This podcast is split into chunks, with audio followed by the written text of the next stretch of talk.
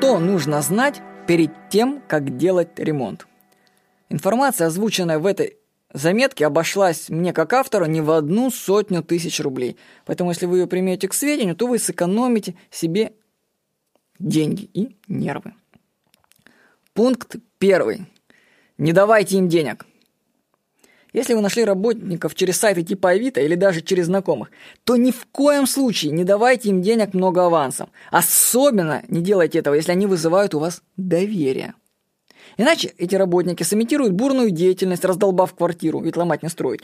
А потом исчезнут с вашими деньгами. Я слишком много таких историй слышал. Вы не знаете, как эти люди работают, которых нанимаете.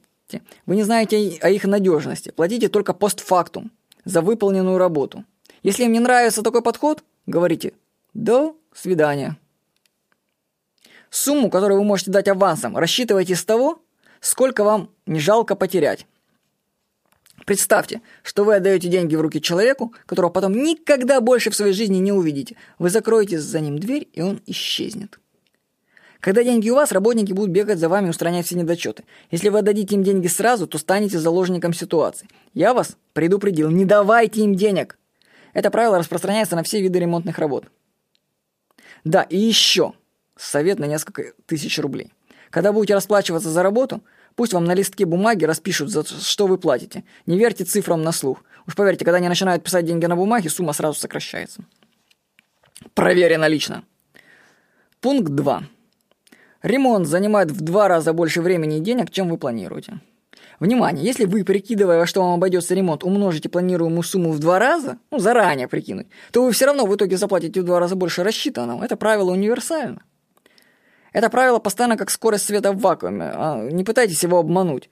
Оно не зависит от системы отчета. Сколько бы вы не рассчитали, все равно заплатите в два раза больше.